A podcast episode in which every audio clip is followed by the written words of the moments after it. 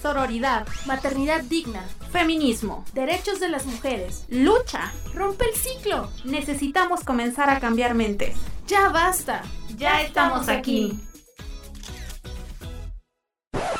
Somos Las Voces Verdes, un programa para hablar libremente sin prejuicios, procurando el respeto y sororidad para el género.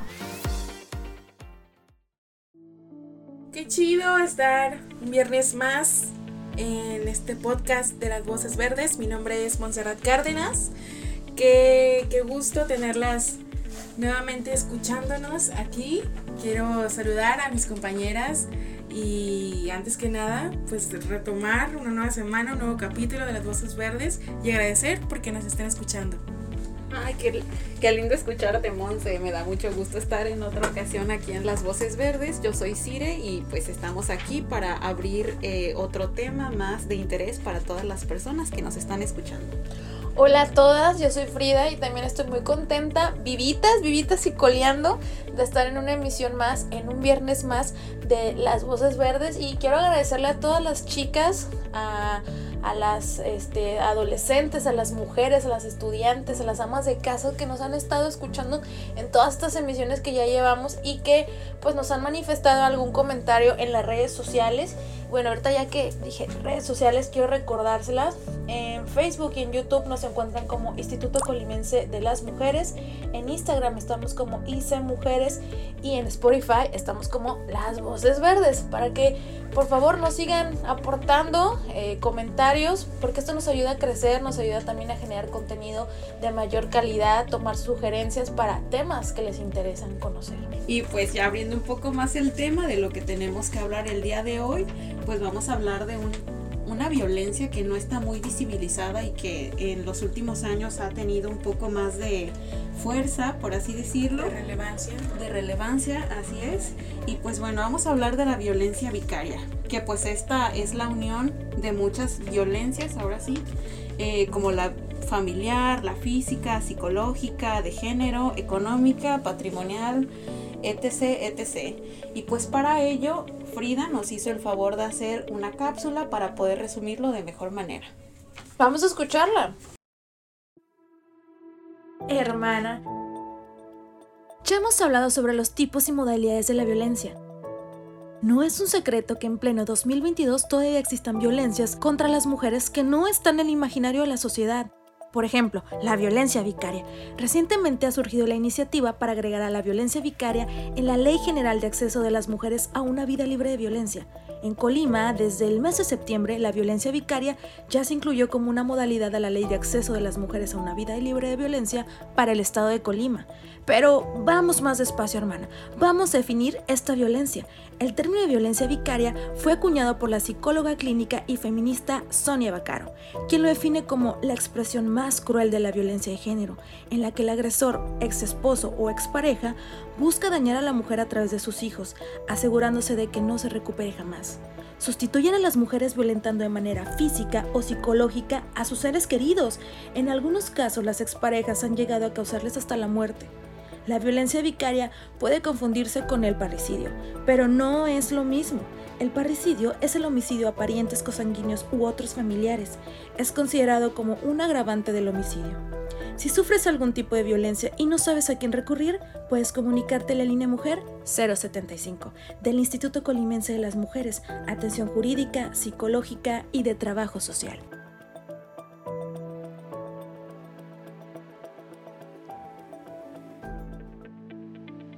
Bueno, ya escuchamos la cápsula que preparó nuestra compañera Frida. ¿Qué opinan al respecto de lo que escuchamos, de lo que nos pudiste compartir, Frida? Pues yo creo que antes de que fuéramos a cápsula mencionabas y resumías así de que se engloban muchos eh, tipos de violencia que, que la violencia vicaria viene siendo como ahora sí que la de las últimas que aplican los agresores, o sea, ya dentro de las relaciones de, pareja de la mujer y el hombre, pues ya les ejercieron la violencia económica, psicológica, este, física. física. Entonces, pues también surge esta parte que las mujeres eh, con una red de apoyo, eh, que llevan ya pues un proceso legal, que se separan de su agresor, eh, ya no están con él pues este sujeto sigue ejerciendo de alguna manera pues la presión. Dice, ya no la tengo conmigo en mi casa para poderle ejercer las violencias. Ah, ¿qué me queda? Bueno, tengo contacto a las hijas o a los hijos que tuvimos en el matrimonio o en la relación. Y yo creo que también ahí es un, algo que se tiene que hablar, que los padres para el sistema judicial no, no están todavía idealizados, que pueden ser agresores, como que solamente se tiene idealizado que, ah, bueno, eh, agredía a su esposa, a su pareja, pero cómo el padre le va a andar pegando o, va a estar lastimando a sus hijas o a sus hijos, o sea, ni siquiera les pasa por la mente que es una forma en la que ellos todavía siguen controlando o vengando o lo que ellos piensen en, en sus retorcidas cabezas con sus hijos, ¿no? Con las criaturas o con seres vulnerables que las mujeres tengan pues ahí este un vínculo que pueden ser también madres o padres de ellas, adultos mayores, personas vulnerables que ellos ven como víctimas para poder todavía ejerciendo ejercer la violencia hacia ellas. Sí, justo como dices, es muy relevante recalcar esta parte que aunque la mayoría de los casos, si no es que todos los casos que han tomado relevancia, relevancia mediática, perdón, eh, sobre este tipo de violencia, eh, sobre violencia contra los hijos y las hijas, es muy importante esto que dices de que este tipo de violencia no solamente en todos los casos va contra las hijas y los hijos, sino que puede ir también en contra de cualquier persona que en este caso la mujer quiera, que tenga cercanía con la mujer, ¿no? Y siempre eh, con el impulso de hacerle daño a la mujer, ¿no? Esto, esto puede indicar que a lo mejor puede ser el papá, ¿no? De la mujer, la mamá de la mujer quien viva la violencia primaria o incluso pienso yo una mascota, ¿no? Sí. O sea, y creo que eso sí, a mí sí me ha tocado escuchar que eh, se van contra las mascotas que son como como estos hijitos que muchas veces tenemos y amamos para hacerle daño pues a la expareja o a la pareja, ¿no? Y también me parece muy importante eh, decir que al ser una violencia relativamente nueva en su estudio, digamos, no en su ejercicio, sino en su estudio, eh, pues hay muchas cosas todavía por atender, por estudiar y por concluir, ¿no? Respecto a, esta, a este tipo de violencia. Por eso mismo hay muchos detractores de, la violencia vicaria que argumentan que no existe, que las mujeres también la ejercen, pero eh, aquí sí considero eh, importante puntualizar que la violencia vicaria se da bajo a un componente machista, un componente de sesgo de género porque si bien es cierto, sabemos todas y todos que hay casos de mujeres que atentan contra la vida de sus hijos e hijos, eso es verdad, pero en estos estudios recientes que se han hecho sobre la violencia vicaria indican y se ha logrado comprobar que las mujeres no matan por la misma razón que lo hacen los hombres. Las mujeres en muchos de los casos cuando atentan contra la vida de sus hijos e hijas se da bajo lo que se conoce como el síndrome de la mujer golpeada, que eh, es este, este pues, eh, esta situación que enfrentan las mujeres que son víctimas de violencia machista, en la que no encuentran otra forma de salvar a sus hijos más que quitándoles la vida, ¿no? Eh, se da, por ejemplo, en casos cuando un juicio, por ejemplo, de guardia y custodia, se le permite al padre seguir teniendo contacto con los niños a pesar de toda la violencia que ha ejercido y la mujer no encuentra otra, otra salida, por así decirlo, que eh, pues atentando contra la vida de los niños, ¿no?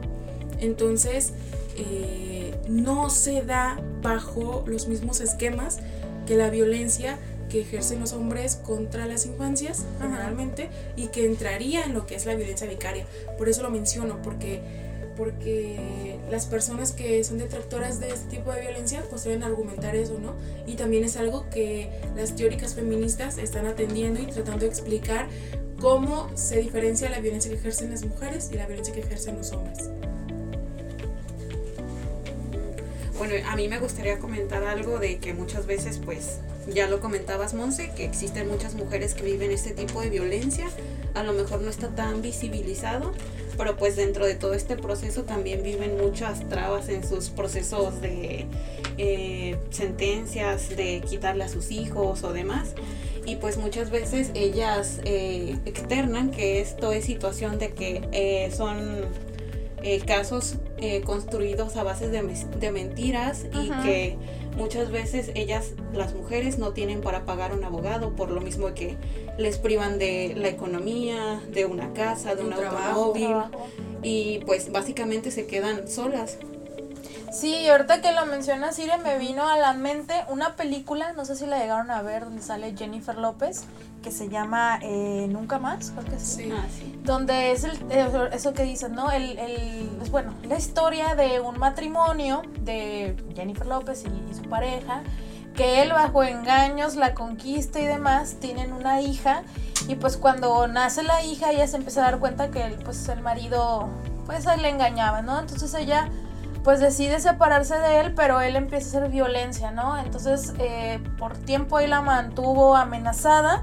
Lo que ella más lógico vio fue salirse de ahí y llevarse a su hija, pero pues él no la deja. Entonces, en una de esas tantas veces logra escapar y empieza a hacer eh, pues una, una catarsis en su vida, no solamente en el pensamiento, sino ya en, en el modo en el que vivía, ya se pues estaba todo el tiempo cuidando de esta persona porque pues el hombre este con el que se casó eh, tenía amigos que trabajan en la policía, que eso otra, eso lo mencionamos hace rato, ¿no?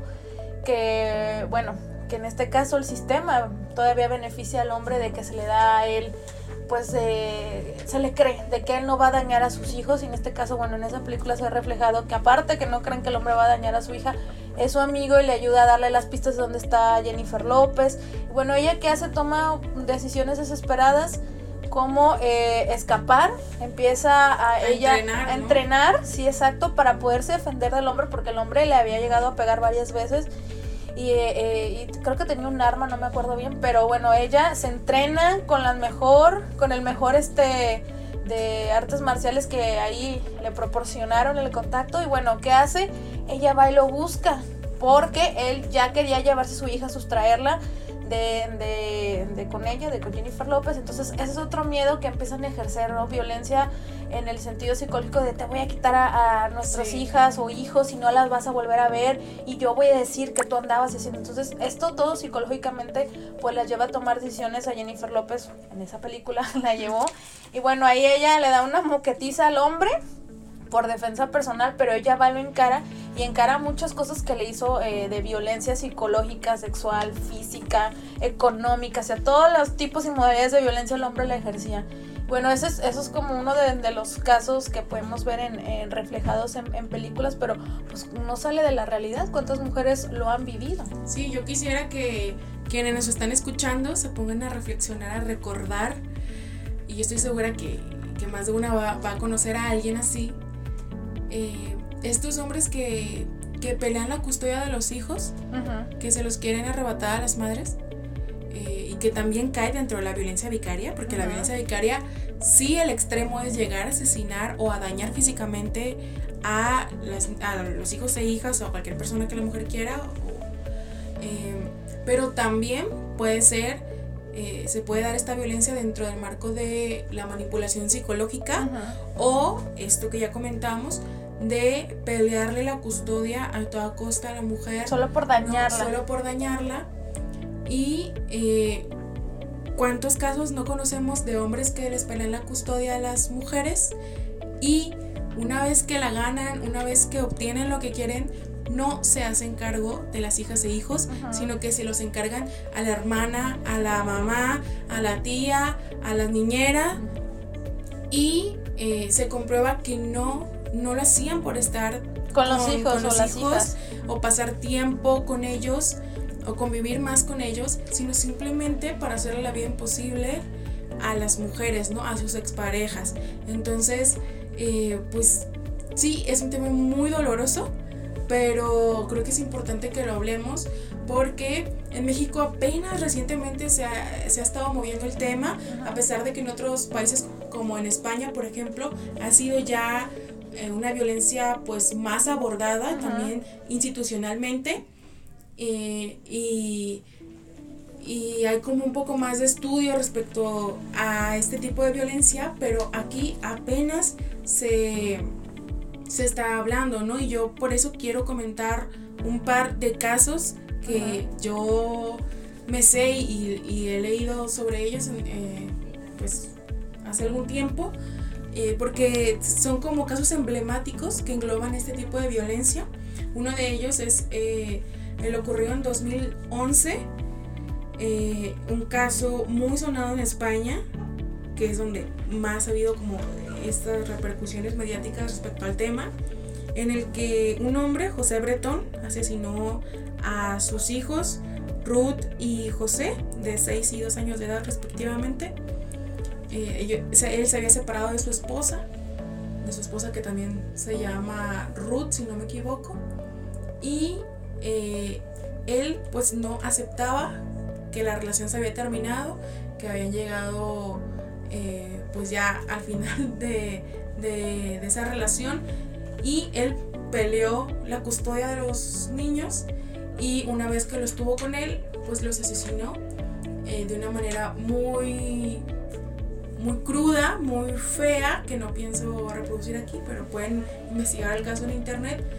Eh, y fue tanta la violencia que ejerció contra el, el, niño y la niña que los cuerpos nunca se pudieron identificar. Entonces, la madre nunca pudo recuperar los cuerpos de sus hijos. Y él está en la cárcel a día de hoy, pero su sentencia se ha visto reducida varias veces. Entonces, pues ahí hay un punto. Sentido de justicia. Exactamente. Y eh, después, en 2021, fue también muy sonado el caso de Tomás Jimeno, un hombre español que eh, asesinó a su hija Olivia de 6 años, asfixiándola y arrojando su cuerpo al mar, después de que se separó de la madre de, ella. Y se presume que también mató a su segunda hija, una nena de un año de edad, solo que su cuerpo no ha sido recuperado hasta hoy. Y de él, pues nada se sabe, ¿no? No se sabe si huyó, no se sabe si se suicidó, simplemente no se sabe de su paradero y eh, dejó a la madre con con esta enorme pena de haber perdido a sus dos hijas, ¿no? Y él teniendo ya antecedentes de violencia machista contra ella, aún así eh, se le permitió seguir en contacto con las niñas y seguir llevándoselas eh, pues por varios días, ¿no? Y también uno más es el que ocurrió hace dos días, literalmente el 2 de octubre, en Colombia, cuando Gabriel Esteban Cubillos, un hombre colombiano, asesinó a su hijo en un hotel de Colombia.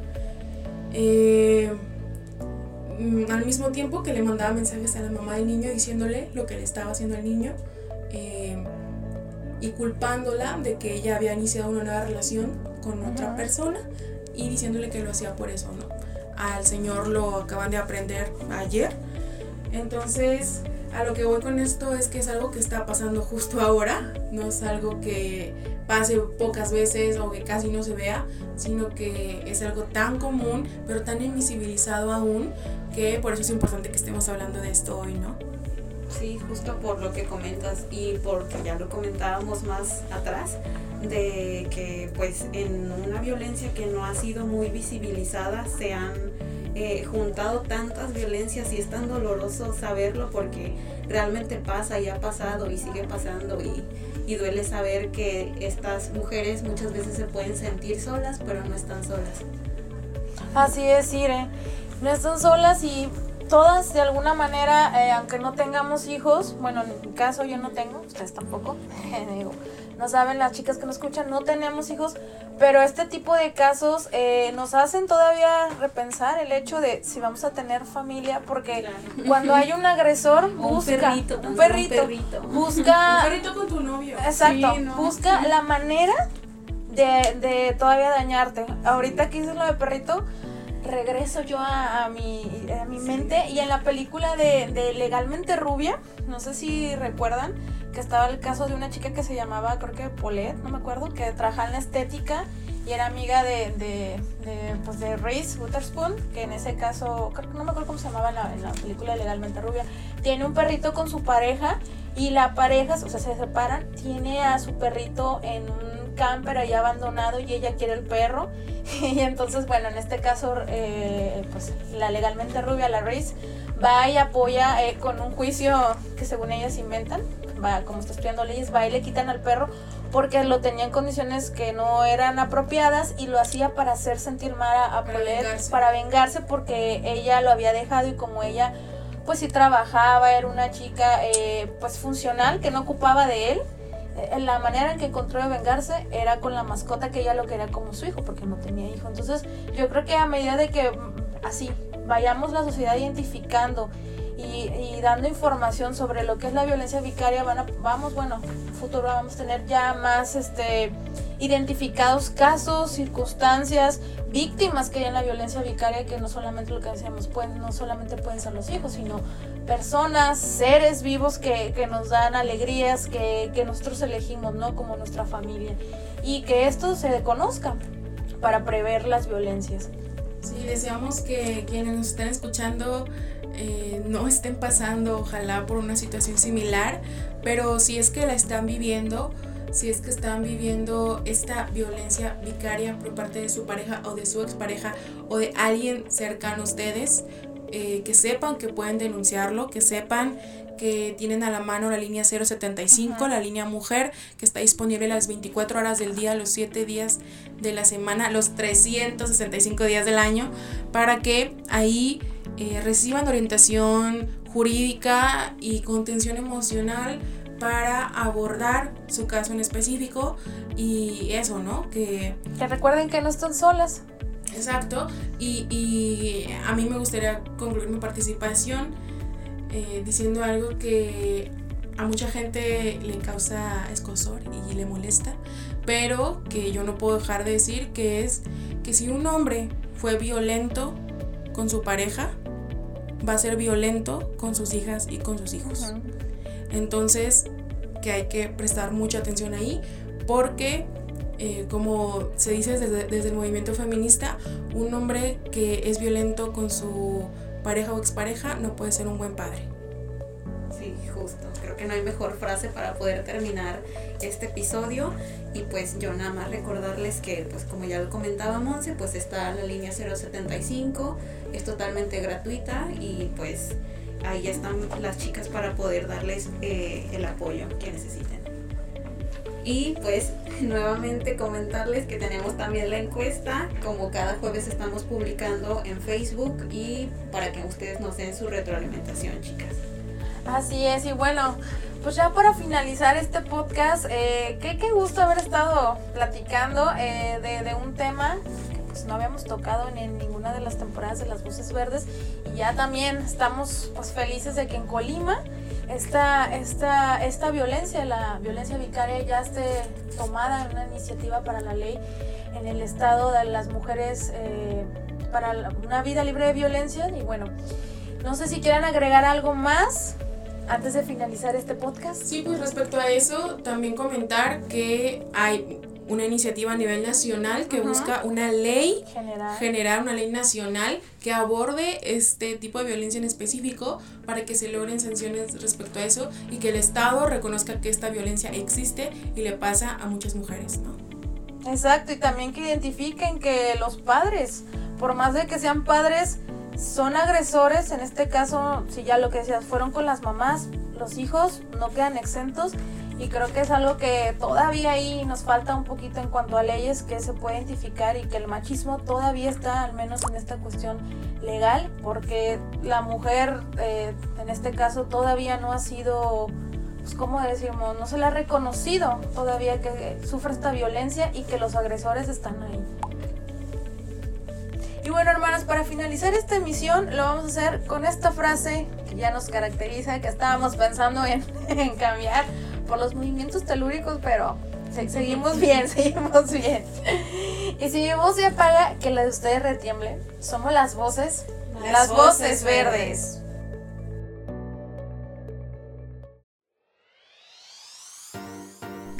Escucharnos. Recuerden, si necesitan apoyo u orientación telefónica, puedes contactarnos a la línea Mujer 075. Este podcast es para la libre expresión es financiado con recursos del Programa de Apoyo a las Instancias de Mujeres en las Entidades Federativas, PAIMEF.